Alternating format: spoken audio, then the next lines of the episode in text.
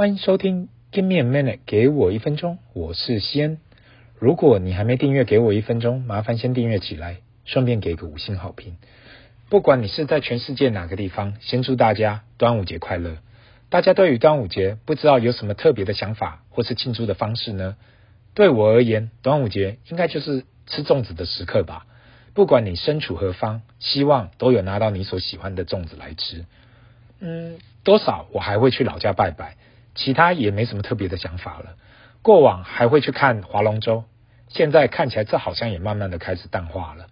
大家对五端午节有什么特别的看法？麻烦留言让我知道，或是很推什么粽子，也麻烦让我了解一下，这样未来我才知道该去试什么粽子。好不容易我们这 podcast 也做到了第三十集，一路走来还真的不是很容易，不能说是校长兼敲钟，但是算起来也还蛮克难的。希望有在听的听众可以继续支持，如果有什么特别想听的话题，也不妨留言，我们会尝试去探讨所有可能的话题。有看到今天的标题的人就会知道，今天我想要来谈谈看诈骗这件事。为什么我会说杀头的生意有人做，赔钱的生意没人做？这个经典名言。诈骗或是骗子这件事，大概只要有人开始出现了，就有了吧。唯一的差异就是随着时代跟科技的进步，诈骗手法一直在前进。这就跟电影一样啊，其实会去搞诈骗的人，脑筋都还要很不错。会想要来讲这话题，是因为这事业或是这生意演变得太快了，真的跟其他行业一样，都要跟得上时代。不管是信件诈骗、email 诈骗，还是现在的简讯 line 诈骗。该看的都看过了，该听的也听过了。如果你问我有没有被诈骗过，我在这里先分享一个小故事。这大概是二十多年前吧，我还在国外读大学的时候，那时候数位相机还很夯，所以我也想要买一台。在看不知道几间店后，感觉价钱真的都还蛮贵的，所以选择上网来看看有什么特别的价格。大家要知道，这是二十多年前网络还刚兴起的时候，那时候最大的平台。应该还是 eBay，俗称的诈骗者天堂。记得好像是要买一台 Olympus 的数位相机，看了看，大部分都跟店里的价格差差没有两样。突然看到一个卖家打出五折的价格，说有什么欧洲的特殊管道啊，所以特别便宜。想了半天，想说好像也有点好评，那就试试看吧。只能说年轻人终究是年轻人呐。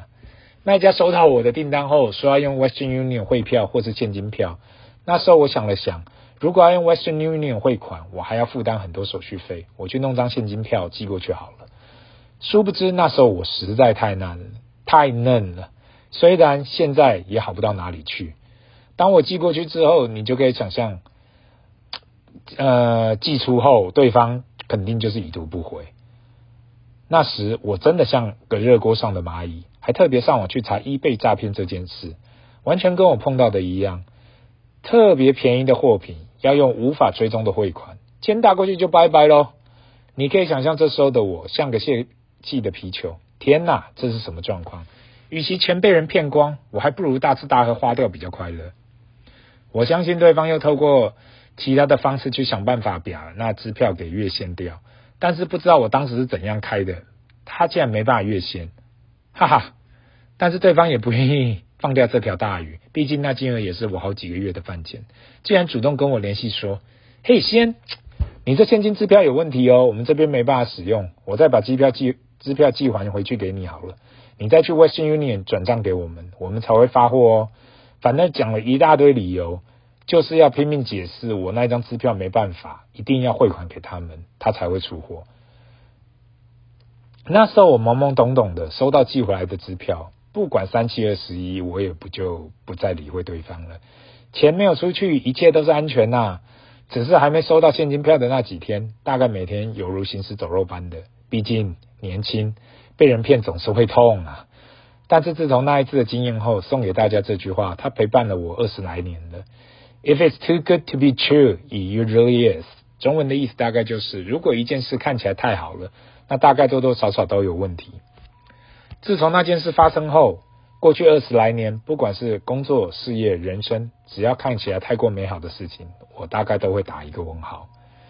当然，过去二十年来也碰过很多奇奇怪怪的诈骗相关的事，只能说谢天谢地，目前还安全。